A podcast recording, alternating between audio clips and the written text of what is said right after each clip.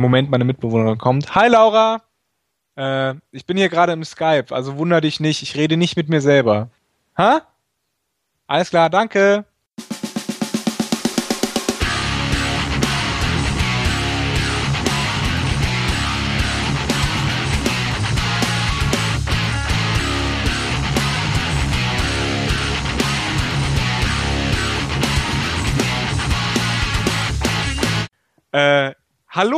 Und einen wunderschönen guten Abend. Grüß die, wie man hier so in äh, Bayern sagt, denn da sitze ich nämlich äh, alleine vor meinem Computer. Äh, schaue Max nur, nur in seine wunderbaren braunen Hast du eigentlich braune Augen?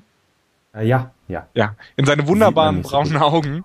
Mein äh, Lenovo hat keine HD-Kamera wie wir gerade herausgefunden haben, äh, weil ich hier arbeite und Max nicht. Der ist noch in Trier und wir haben aber beschlossen, wir machen, äh, reden wir über, wollte ich schon sagen. Wir machen mehr Spieler weiter, bis es nicht mehr geht.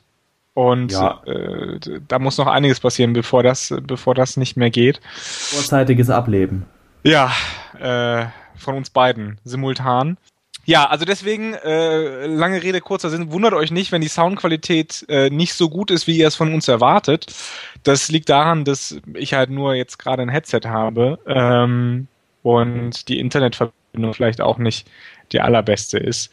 Aber ja, wir machen weiter. Ich hoffe, ihr hört uns auch weiter und äh, ja, hallo an Max drüben in Trier. Ja.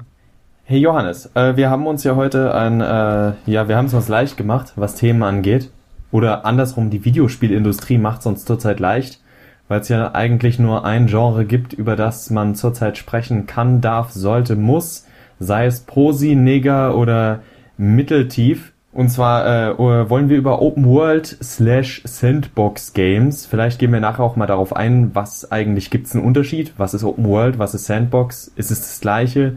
Oder ist es nur dafür da, dass Yahtzee, wie jetzt beim äh, Black Flag, Bl Black Flag äh, Review nur äh, lustige Witze über Sand in der Unterhose machen kann? Ja, äh, zunächst wollen wir aber anfangen, wie, wie das Ganze eigentlich angefangen hat und äh, was die ersten bewussten Erfahrungen mit ja wirklich Open World sind und dabei könnte man auch, du hast ja eben schon angesprochen, äh, darüber nachdenken, gab es früher eigentlich schon Open World? Was war Open World, als Spiele noch 2D waren? Schwierig, glaube ich. äh, weil sich äh, Open World auf 2D halt nicht so nicht so gut ähm, realisieren lässt, glaube ich. Aber ja, also ich habe ich hab überlegt, weil wir auch vorher schon schon äh, drüber gesprochen hatten, dass wir das machen wollen, ähm, hatte ich mir überlegt, so was war eigentlich wirklich mein erstes wirkliches Open World Spiel und ich muss muss lange nachdenken. Also mir fällt da spontan äh, äh, kein keins ein, das nicht schon was länger her, äh, dass, dass das nicht schon eigentlich etwas jünger wäre. Ähm, ich glaube, so das erste wirklich Open-Worldige, ohne wirklich ähm, richtig gute Open World zu sein oder richtig äh, offene, total offene Welt zu sein. Das war Fallout. Äh, wer sich erinnert, Fallout hatte ja eine sehr offene Struktur was die Welt anging, man konnte quasi von Anfang an schon überall hinreisen, wenn man denn wusste, wo es war, weil es war nicht auf der Karte so eingetragen, man konnte es aber quasi finden. Ähm, und deswegen hatte es wirklich so Open World Anleihen, wobei ich aber sagen würde, das ist kein tatsächliches Open World Spiel. Beim Recherchieren habe ich gefunden, dass Landstalker, ein altes Spiel für den Mega Drive, äh, das was man früher Action Adventure genannt hat, auch zu den Open-World-Spielen gezählt wird, genau wie man Zelda auch zu den Open-World-Spielen zählen kann. Aber da ist die Grenze so ein bisschen flüssig. Aber um auf den Punkt zu kommen, ich glaube, so mein erstes richtiges Open-World-Spiel war, ähm, an das ich mich zumindest sehr gut erinnern kann, war Morrowind. Äh, Morrowind. Also, ne? Ja. Das Scrolls. Nee, ich war, so. Genau, Elder Scrolls. Das auf der Insel da gespielt hat, Wardenfell. Und äh, schon damals bin ich mit Elder Scrolls nicht so wirklich warm geworden. Äh, also bei mir, jetzt wo du es so sagst, und ich kann auch nur noch mal an Yazzi denken, das Video habe ich halt heute Morgen erst geguckt, wo er ähm, darüber gespaßt hat von wegen äh, Wind Waker HD, dass er jetzt vor kurzem wieder gespielt hat, Open World auf Wasser, Assassin's Creed 4, Open World auf Wasser. Ähm, wenn man tatsächlich äh, Legend of Zelda mit reinnimmt zu den, zu den ganzen Open-World-Geschichten, dann war mein erstes Open-World-Erlebnis, also wirklich bewusstes als Gamer, ähm, wahrscheinlich äh, Legend of Zelda Ocarina of Time. Wenn das äh, nicht, das, wenn man das nicht als äh, Open World ansieht, dann war es tatsächlich äh, Grand Theft Auto Vice City. Ja, Vice City habe ich, hab ich auch gespielt. Das war, glaube ich, mein erstes richtiges äh, äh, Grand Theft, äh, Grand, äh, mein Englisch GTA, GTA. Mein, mein erstes richtiges äh, Grand Theft Auto und äh, ich hab's genossen, war richtig cool. Ja, war, war auch, ja. Gefallen. Nicht so gut nee, wie später äh, San Andreas, muss ich gestehen. Also das ist äh, von den GTA-Spielen, die ich bisher gespielt habe, tatsächlich so mein liebstes. Aber Vice City, ja, rockt. Ich mochte die Atmosphäre äh, in dem Spiel und äh, passt jetzt halt auch zum Thema, was mich an äh, Open World immer so gereizt hat. Also nachdem ich es dann kennengelernt habe und ich, ich denke, in Zügen kann ich da auch die, die Legend of Zelda Spiele für den N64 auf jeden Fall mitzählen. Für mich, weil für mich war Open World, also für mich, das Gefühl, dass mir Open World oder von mir aus auch Sandbox-Spiele vermitteln sollten, war, äh, dass ich durch mehr oder weniger zwar auf einem Quest oder auf einer Hauptmissionslinie, aber doch irgendwie frei durch diese Welt reiten kann oder fahren, einfach diese Welt erkunden kann. Ja, auf jeden Fall. Das ist, aber das ist ja der, der große Reiz ohnehin bei, bei Open World Spielen, dass du von Anfang an, relativ von Anfang an, eben freien, freien Zugang zu, zu allen Orten hast und sie, sie entdecken kannst. Ich glaube, das ist halt das, was, was Open-World-Spiele für viele auch so attraktiv macht, ähm, dieses Entdecken. Also einfach, einfach mal ausprobieren, kann ich da hingehen? Nicht, nicht umsonst heißt es ja immer bei, bei so Assassin's Creed oder, oder bei Skyrim so, ja, alles, was ihr sehen, seht, was ihr sehen könnt, da könnt ihr auch hin. Das ist ja der große, ähm, der große Reiz, den viele da verspüren. Genau, also und ich muss, also ich muss für mich als Spieler auch sagen, dass das ein Reiz ist, der mich, der mich sehr anspricht, obwohl ich, auch wenn ich es gar nicht immer ähm, zur äh, äh, vollkommen ausreize, wo, wo ich auch sagen muss, dass mir äh, persönlich einige Spiele inzwischen auch schon fast zu groß sind äh, und ich dann lieber wahrscheinlich noch im Detail äh, schöneres hätte oder oder mehr mehr Möglichkeiten hätte als die bloße Größe der, äh, der Welt, aber ich merke schon auch immer, dass ich das sehr zu schätzen weiß, wenn man auch nach, nach zehn Spielstunden plötzlich in Spielstunde elf an einen Ort kommt, den man vorher schlichtweg noch nicht gesehen hat, auch wenn man da nichts machen kann. Also nichts ja. aktiv wie eine Mission. Mhm. Ja, also äh, vor allen Dingen, vor allen Dingen diese, diese äh, geheimen oder was heißt geheim? Also es ist vor allen Dingen dieses Entdecken von, von eigenen Plätzen. Ja, also wo man sagt, hey, das, das sieht aber echt cool aus. Also in Skyrim hatte ich das tatsächlich ein, zwei Mal, dass ich sagte, boah, das ist zwar mitten in der Landschaft so, aber das ist gerade eine echt coole, coole Konstruktion, sage ich mal, von, von Welt einfach. Das hatte ich jetzt vor kurzem auch. Ich habe äh, nach langer Zeit äh, für einen recht erschwinglichen Preis mir ähm, Far Cry 3 geholt. Und ähm, was ja auch halt First Person Open World ist. Und äh, ich war, ich, ich hätte vorher nicht gedacht, dass ich jemals wieder ein Spiel spiele, wo mir die Story so wumpe ist, dass sie äh, mir persönlich noch so mittelmäßig geschrieben und ohne wirkliche Überraschung und sonst was sein kann, weil ich ja schon eher ein, wer unseren Podcast kennt, wer unseren, äh, wer den Blog kennt, mein, mein, mein Hauptaugenmerk liegt ja meistens auf Geschichte, Atmosphäre, was kann man da rausholen. Äh, wenn das Gameplay dann noch wirklich gut ist, dann ist das so ein, so, äh, ja ein Bonus obendrauf. Aber ähm, Far Cry 3 war so ein Spiel, wo es richtig Spaß gemacht hat, durch diese Welt zu gehen und mit dieser Welt durchs äh, Gameplay zu interagieren, also jagen gehen, ähm, Höhlen erkunden oder äh, ja den höchsten Aussichtspunkt finden und solche Sachen. Also ich hatte schon lange nicht mehr diesen Entdeckertrieb in einem Spiel so stark wie da. Nicht mal bei äh, äh, GTA 5, das ich ja jetzt auch gespielt habe. Nicht mal da war mein Entdeckertrieb so groß. Ja, kann ich, kann ich nachvollziehen. Ähm, weil ich es gerade gespielt habe und weil ja jetzt auch Assassin's Creed 4 rausgekommen ist, wenn es eben gerade um das Entdecken, äh, wenn es um um Höhlen erforschen und jagen geht, muss ich einfach an Assassin's Creed 3 denken, was ich vor kurzem zu Ende gespielt habe. Also deswegen äh, ist es bei mir noch relativ frisch und da heißt mir das äh, Verzeihung echt auf die Nerven gegangen. Also ich fand das absolut unnötig und für mich ein Beispiel für zu groß. Weil bei Assassin's Creed, meiner Meinung nach, geht es nicht darum, dass du durch die Natur holst und Kaninchen tötest, und die dann anschließend verwertest für deine, wie Jatzi so schön ausdrückte, Sofa-Produktion, sondern ähm, ja, dass du, dass du ein cooles Abenteuer erlebst und ähm, gegen Menschen kämpfst, beziehungsweise sie halt tötest. Ähm, und noch eine mehr oder weniger fesselnde Story erlebst. Und das war bei Assassin's Creed, das hat mir da alles gefehlt. Also am Ende war es für mich wirklich nur noch so ein äh, ja, ich spiel's jetzt halt durch Ding. Also meine persönliche, mein persönliches Engagement, da wirklich irgendwas zu erleben, war echt gering. Da kommt ähm, für mich ein interessanter Punkt äh, äh in Open World Spielen und zwar Stories in Open World Spielen, weil ich schon äh, das Gefühl habe, dass die eigentlichen Stories vieler äh, Open World Spiele nicht wirklich äh, gute Zusammenhänge oder überhaupt insgesamt eine gute Struktur haben. Vielleicht aus dem Grund, oder vielleicht gerade eben aus diesem Grund, dass man ja sowieso davon ausgeht, ja, der Spieler wird sowieso zwischen der Mission und der Mission jetzt fünf Stunden durch die, durch die Pampa gehen, irgendwelche Nebenquests machen und bis der wieder im Hauptquest ist, da fällt dem gar nicht aus, dass das eigentlich, dass da, dass die Story inkonsistent ist, dass es keine, dass die, oft Charakterentwicklung oder Schritt von einer Mission zur anderen ziemlich lachhaft sind, dass das ein, einfach durch diesen, durch diese Verbindung dieser lebendigen Welt ein bisschen wettgemacht werden soll, was ich meist, was ich oft schade finde. Ja klar, ähm, aber da kommt halt einfach hinzu, eine Geschichte ist ja immer irgendwo etwas, etwas mehr oder weniger lineares. Klar, du hast so Möglichkeiten, wo, wo sich der Handlungsstrang irgendwo spalten kann, aber es ist ja trotz allem noch ein Strang.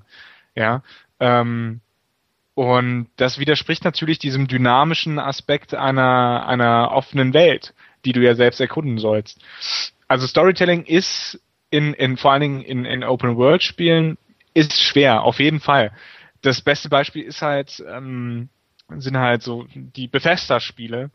Fallout, Fallout, New, Fallout 3, Fallout New Vegas, ähm, die ganze Elder Scrolls-Reihe deren Story ja nie wirklich jemanden vom Zaun, äh, vom Zaun geholt, nee, vom Stuhl gerissen hat, mhm.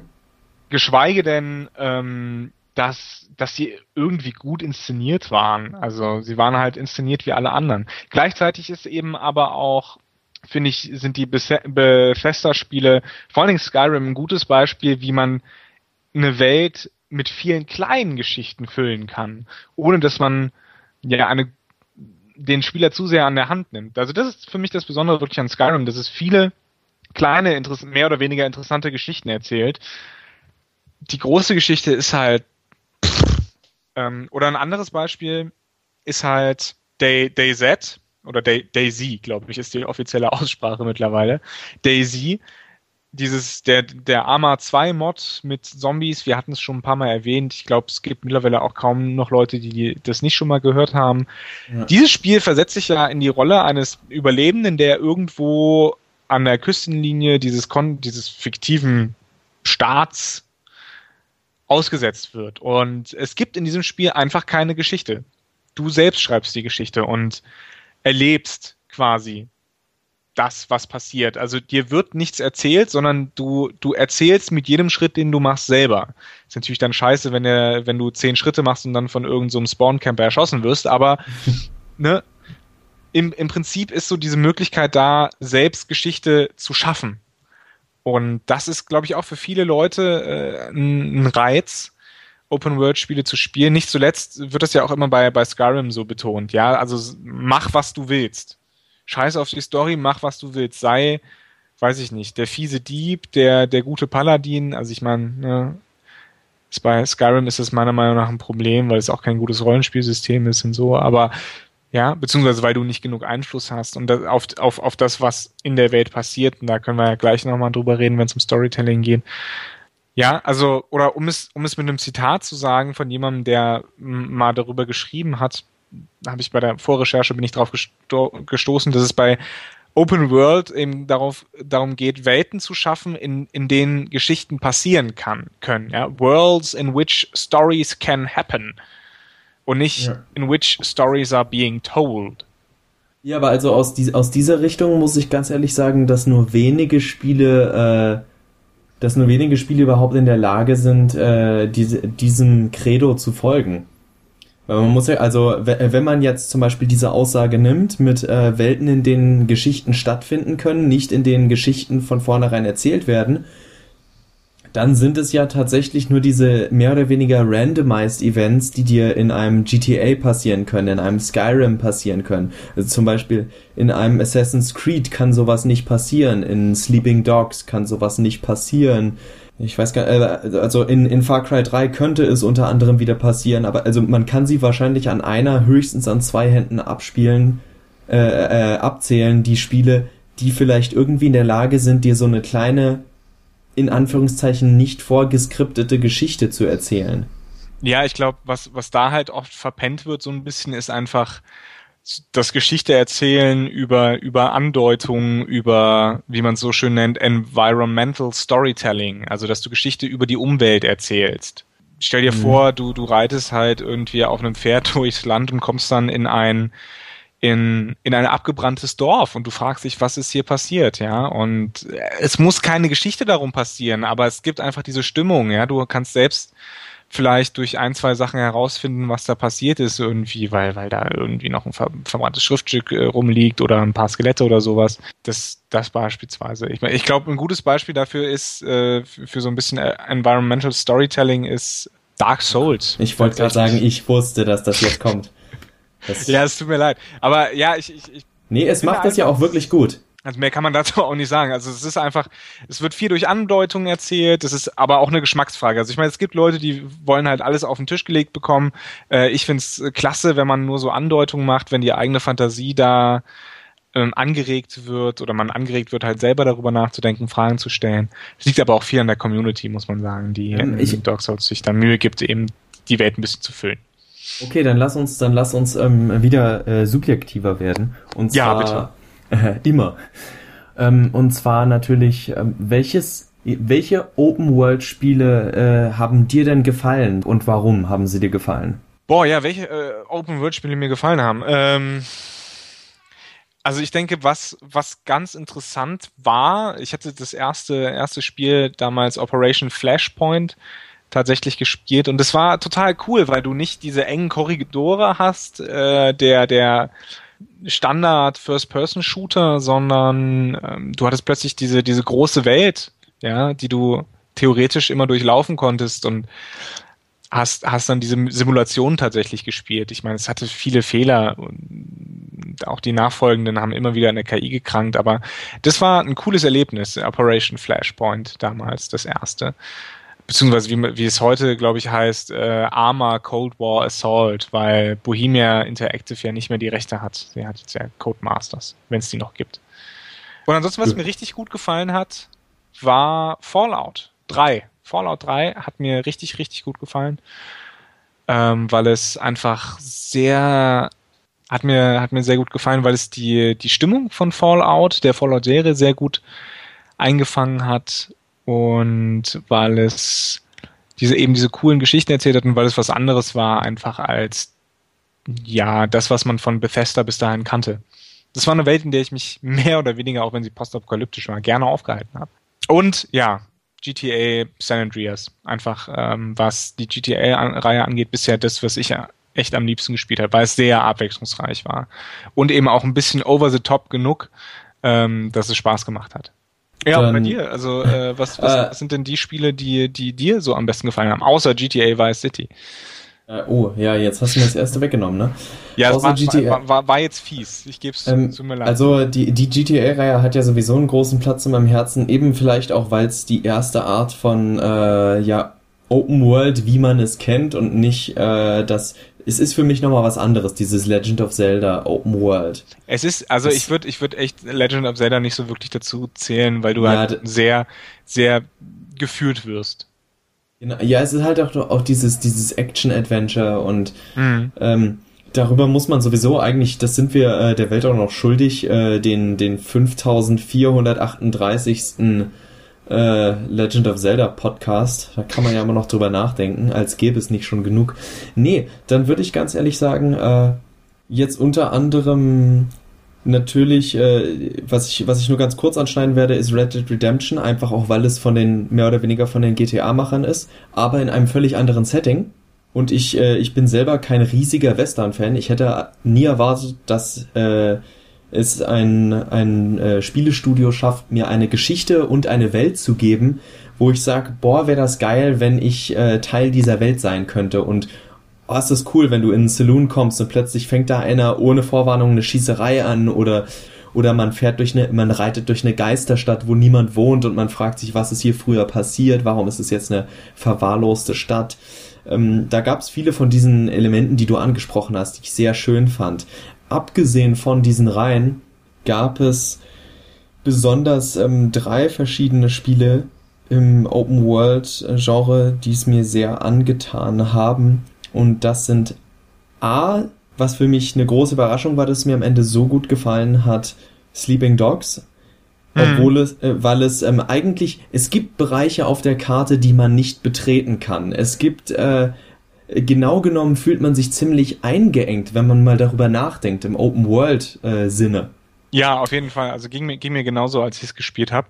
Wobei, ne, man kann da auch anmerken, ja gut, Hongkong ist halt eng. Nee, also natürlich kann man das bringen, aber auch diese Sachen, ähm, da gab es keine wirklich äh, zufällige Schlägerei auf der Straße oder sowas. Alles war sehr gescriptet. Du hattest deine Punkte, wo du ähm, Gangs, äh, Straßengangs vermöbeln konntest. Du hattest ne, auch, äh, da wird es sehr offensichtlich, eine teilweise sehr zusammengeschusterte und gezwungene Geschichte, auch wenn sie schön erzählt ist und ähm, wie ich finde sehr sympathische und äh, interessante Charaktere hat lässt es eigentlich zu wünschen übrig, aber am Ende hat mir diese, diese Mischung, so, mir hat Hongkong mit dem Flair und der Hauptcharakter, ähm, das Kämpfen, was äh, sich eine große Scheibe von den ähm, äh, neueren Batman-Spielen von Arkham Asylum, Arkham City, Arkham Origins abgeguckt hat. Gut, von Arkham Origins so gesehen nicht, weil das ja wiederum erst später kam. Aber äh, ja, das war, das war so, es war dieser, dieser 70er in der modernen Welt, aber dieser 70er Jahre Asia Kopflair, weil die drei Viertel aller Kämpfe in diesen Spielen eben keine Schießereien, sondern Prügeleien waren. Ja, ich und fand die Schießereien waren auch nicht so gut gelöst, muss ich sagen. Also bei weitem äh, einfach nicht. Das, aber ganz ehrlich, ich fand die nicht schlecht. Es war eher so, dass das Kämpfen mir so viel Spaß gemacht hat, dass das Schießen da einfach nicht hinterherkam. Ja, auf jeden also, Fall. So, so ging's mir.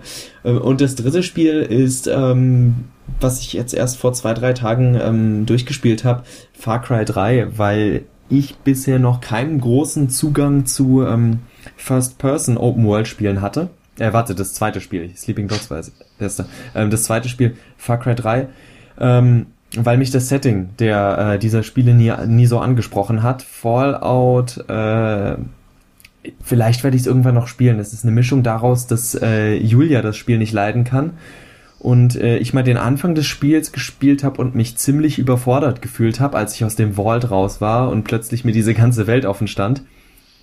Was, was ja aber andere Spieler total klasse finden. Ja, also ich glaube, Open World ist wirklich, äh, aber ich, das können wir, können, können wir nachher sagen. Ich will dich jetzt nicht unterbrechen, weil das wäre wär eigentlich ein schöner, schöner Abschluss. Aber, äh, da, da, mach mal weiter. Können, ja. Aber der Punkt im äh, Hold That Thought ja. Äh, wir, wir, das, dazu können wir gleich, weil das dritte Spiel geht auch ganz schnell. Das ist nämlich äh, die Infamous-Reihe, die, ähm, weil ich es schön fand, das erste Mal tatsächlich äh, einen Superhelden, also jemand mit übernatürlichen Kräften in einem Open-World-Environment zu spielen. Das fand ich einfach sehr interessant. Die Idee hat mich angesprochen. Ähm, am Ende von diesen drei Vorgesetzten ist es die mit Abstand äh, am besten erzählte Geschichte in beiden Spielen, besonders in Teil 2 aus meiner Sicht. Ähm, und ja, und das finde ich einfach schön, wenn man nicht immer so, du bist ein Typ mit einer Waffe, jetzt geh mal und mach, sondern du bist plötzlich halt jemand, der, der schweben kann, der, der Blitze werfen kann, der äh, ganz außergewöhnliche Kräfte hat. Es war so das nächste an dem, wo man sich denkt, ja, also ich habe mich, ich habe mich wie ein Superheld in einer lebendigen Welt gefühlt. Viele würden argumentieren, dass da die Batman-Spiele, die Arkham-Spiele näher dran sind, aber äh, dadurch, dass das Ganze nicht diese, diese typischen Comic-Bösewichte hatte, hatte man eher das Gefühl, sich in einer tatsächlichen Welt zu befinden und nicht in einer, in einer, in einer von vielen Geschichten zu Batman. Ja, das äh, kann ich kann ich nachvollziehen. Also ich glaube eben gerade diese diese Over-the-Top-Momente, wegen der ich ja auch ähm, GTA San Andreas so gut finde, weil, weil irgendwann kriegst du halt ein Jetpack und das ist einfach so imbar, blödsinnig, dass, ich, dass es einfach cool ist. Äh, und ich glaube, genau das sollen ja einfach Spieler auch machen, ja. Also sollen dich zu Sachen ermöglichen, die du, die du halt nicht im normalen Leben machen kannst. Und deswegen ähm, ja, deswegen kann ich halt auch mit GTA 4 nicht so viel anfangen, weil mir das ein bisschen einfach zu realistisch war. So blödsinnig es klingt, aber. Nee, nee, ich äh, verstehe das, das schon. Mir zu, zu, zu sehr mit beiden Beinen so in der Realität und die habe ich jeden Tag. Also. Ja. Äh, ja, aber was du gerade eben zu, zu Fallout 3 gesagt hast, dass du dich überfordert gefühlt hast. Also ich glaube, und dass manche Leute das ja aber mögen, ich glaube wirklich, dass Open-World-Spiele äh, eine absolute Geschmacksfrage sind. Also man muss einfach diesen, ja diesen, diesen Hang dazu haben, wirklich rauszugehen und also wäre natürlich schöner, wenn man das in der Natur machen würde, aber ähm, da hat man ja leider nicht immer die Ge Gelegenheit dazu. Also einfach raus äh, in die virtuelle Welt zu gehen und da ja mehr oder weniger seine eigene Geschichte zu schreiben, selber zu entdecken. Das ist, äh, glaube ich, eine Geschmacksfrage, das muss man mögen. Man muss das auch wollen in gewisser Weise. Wenn du es bei Fallout 3 halt nicht willst, dann denkst du dir, was soll ich jetzt hier? Ist doch eh alles braun. Ich muss sagen, also ich, ich persönlich, Open-World-Spiele sind nicht ganz so mein Ding. Ich hab's genau wie du echt lieber, wenn ich eine gute Geschichte erzählt bekomme und, und, und Spaß daran haben kann. Aber äh, ich habe auch meinen Spaß daran, ähm, weiß ich nicht, von auf dem Weg von A nach B bei Skyrim äh, zwischendurch fünf, fünf Dungeons zu plündern und mich dann über diese dämliche Spielmechanik zu ärgern, dass du halt allen Scheiß aufheben kannst. Ja, ja. Das ist, ähm, wo, wo du gerade äh, blöde Spielmechanik sagst, als, als so als abrundenden Punkt für das Thema. Ich meine, wir könnten uns jetzt, wir könnten hier jetzt problemlos noch anderthalb Stunden über Open World sprechen. Das, ja, das, ja. das aber ein Thema, das müssen wir nachher noch ganz kurz anschneiden. Äh, kannst du auch erst. Wir mhm. können auch erst das. Also ich hätte jetzt ähm, auf jeden Fall, worüber man noch sprechen könnte, sollte, müsste, damit das Ganze hier auch einen Mehrwert irgendwo hat, von der Überle nee, von der Überlegung her, äh, auch in Bezug auf, wir haben ja eine Next-Gen, PC-Gamer gehen nur. Wo ist der nächste Schritt? Also viele sind ja davon ausgegangen oder haben darauf gewartet, äh, so von wegen, ja, GTA 5 wird garantiert Sachen einführen, die äh, Open World Spielen äh, völlig verändern wird. Äh, auch wenn ich finde, dass es ein hervorragendes Spiel ist, hat es das nicht getan, habe ich aber auch bei GTA nicht wirklich mit gerechnet weil äh, so gut ich die Serie finde, sie haben noch nie wirklich einen Trend selbst gesetzt. Sie bringen nur meistens Spielelemente am größten und am gekonntesten zusammen und paaren das dann halt noch mit ihrem äh, ja etwas eigenen Humor. Würde dir was einfallen, wo du sagst, äh, das fehlt mir in einem Open World Game oder das würde ich gerne noch in einem Open World Game sehen? Oder ist es ein Genre, wo man deiner Meinung nach nicht wirklich noch mehr rausholen kann als schon vorhanden. Ja, ich glaube, das ist, das ist echt ein bisschen schwierig, weil viel in Open World gemacht wurde und viel auch entsteht und bei Open World ist man halt ganz schnell bei Multiplayer. Ja, also was soll ich allein in dieser Welt? Und mhm. ich glaube, wenn das Einzige, was wirklich noch kommen könnte, was Wahnsinn wäre, wäre einfach wirklich eine, eine Simulation einer, einer, einer Spielwelt.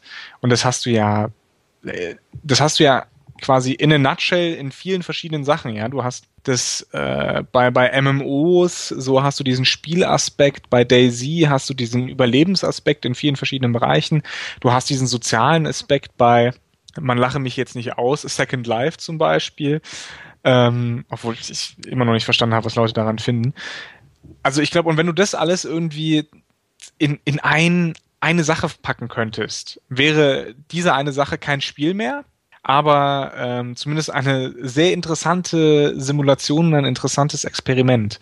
Also ich kann mich dazu nicht so wirklich zu äußern. Das einzige, also über die Zukunft von, von Open World, weil das einfach ist, mit dem man unheimlich viel machen kann, wo man aber auch sehr, sehr schnell die, den Fokus verlieren kann. Also ein Spiel wie Assassin's Creed 3 beispielsweise beweist, wenn du zu viel von einem Spiel willst, dann, dann macht es keinen Spaß mehr.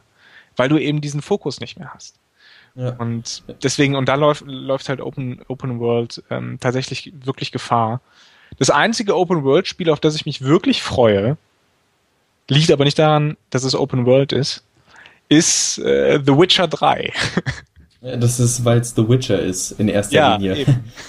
Ich freue mich da auch drauf, weil es der erste Witcher-Teil sein wird, den ich endlich mal spielen kann. Mhm. Und ich hoffe, er wird, auch, er wird dich nicht enttäuschen. Also wie gesagt, die, die, die ersten beiden sind echt, echt gut. Ich glaube, das wird eher, aber anderes ist ja ein anderes Thema. Das ist ein ähm, anderes Thema. Ich bin, äh, also ich gehe äh, besonders in der Richtung mit dir d'accord, dass ich glaube, dass äh, die Zukunft des Spielprinzips Open World eigentlich im Multiplayer liegt.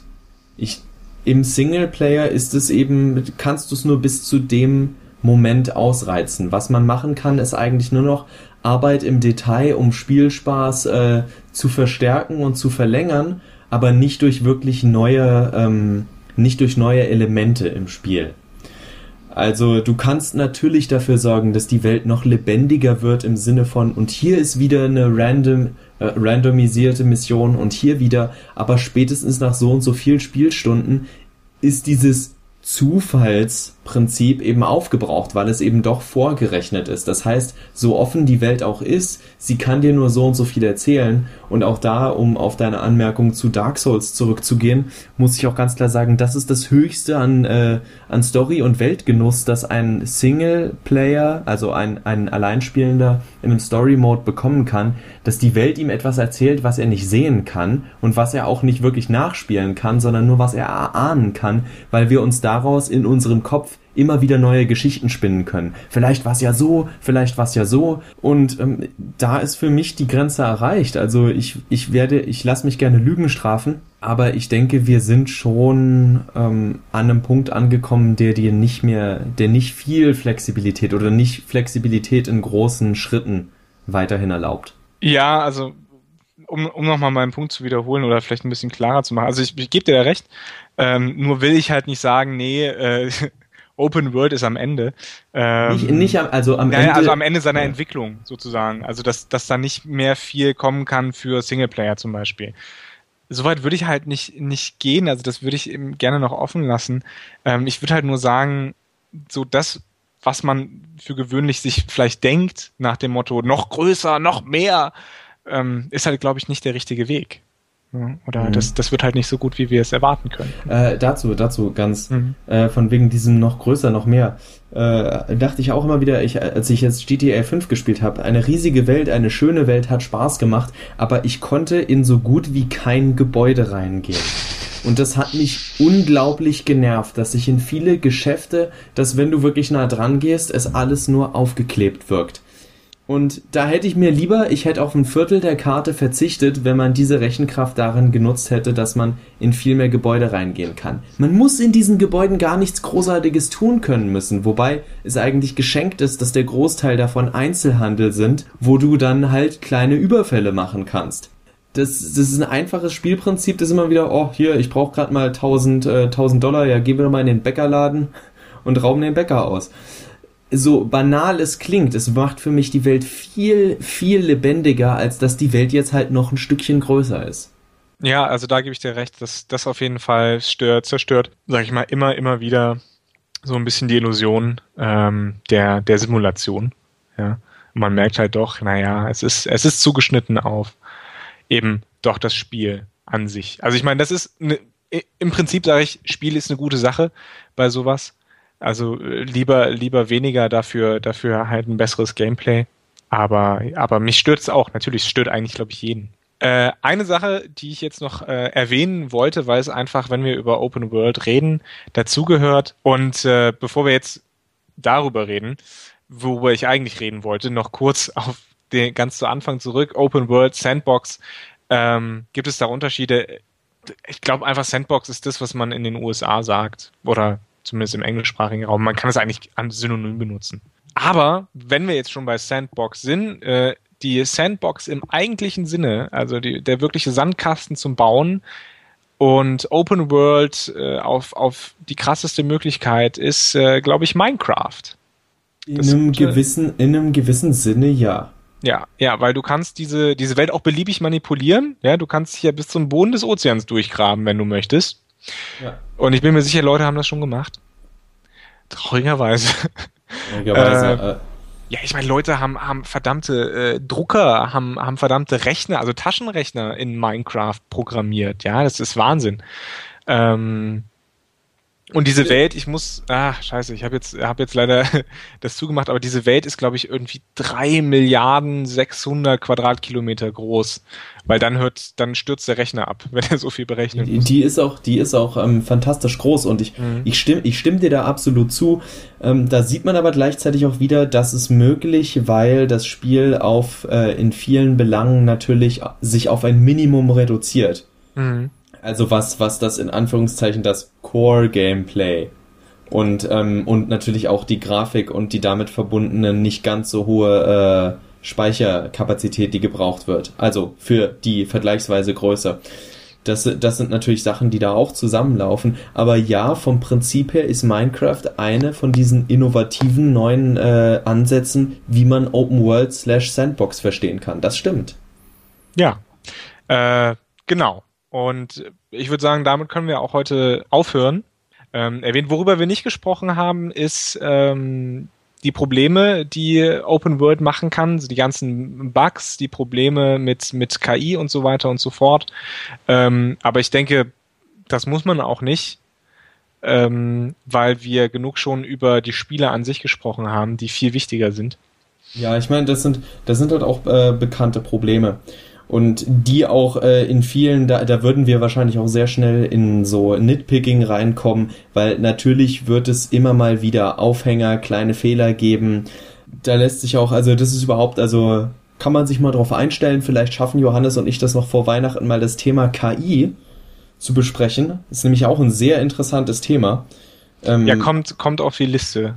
Ähm, auch wo jetzt äh, wieder so, so langweilig es für PC-Gamer scheint oder für die etwas weniger aufgeklärten PC-Spieler, es ist schon recht wichtig, dass eine neue Konsolengeneration angefangen hat, in dem Sinne, dass es Multiplattform-Titel gibt und diese jetzt in Sachen Anspruch wieder ein bisschen hochgeschraubt werden können, da die Konsolen mehr vertragen. Und ich hoffe eben, dass wie angesprochen mit von wegen in Gebäude reingehen, viele Entwickler, die auch so Stealth-Spiele machen, da ist es besonders wichtig, weggehen von Größe, also jetzt zu meinen, sie müssen noch größere Welt machen, sondern das wirklich ummünzen in Dinge wie Gegner-KI, ein Verhalten von, äh, von der Umgebung von Welt. Das finde ich sehr spannend und äh, vielleicht schaffen wir es ja schon, dass das, ist, dass das der nächste Podcast wird. Ja, vielleicht äh, hoffen wir es. Wir, wir schauen mal. Und ja, ich hoffe, ihr seid auch beim nächsten Mal dabei. Ähm, wenn es wieder heißt, es gibt äh, keine Entfernung, die groß genug ist, dass Max und ich nicht über Videospiele reden können. Ja, Johannes, hat Spaß gemacht? Nach ja, Max, Zeit danke, dass du dir Zeit genommen hast. Ähm, es macht mir immer wieder eine große Freude und wir hören uns einfach demnächst. Und ja, wir hören uns, und jetzt müsst ihr euch vorstellen, wie ich auch das Publikum zeige, das nicht hier ist, mit Sicherheit auch wieder. Ganz besonders du, Bertram. Tschüss. Tschüss.